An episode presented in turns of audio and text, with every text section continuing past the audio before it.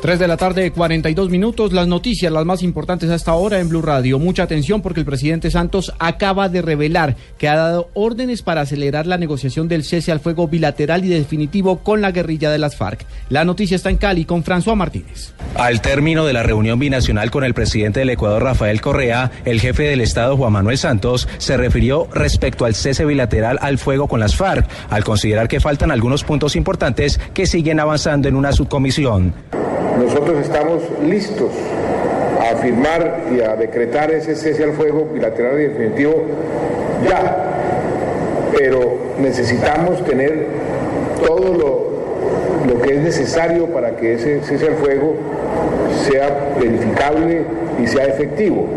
Y eso ya lo estamos negociando. Dentro de las grandes conclusiones, los mandatarios de la cumbre binacional se mostraron satisfechos referente a la economía en la frontera y de declarar el aeropuerto de Piales como binacional. Desde Cali, François Martínez, Blue Radio.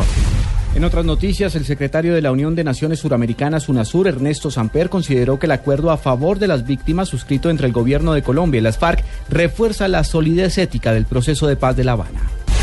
Colombia mantiene en firme su credibilidad en los mercados internacionales tras la decisión de la agencia Fish Ratings de calificar la clasificación de largo plazo en moneda extranjera y local de la nación en triple B y triple B positivo respectivamente con una perspectiva estable.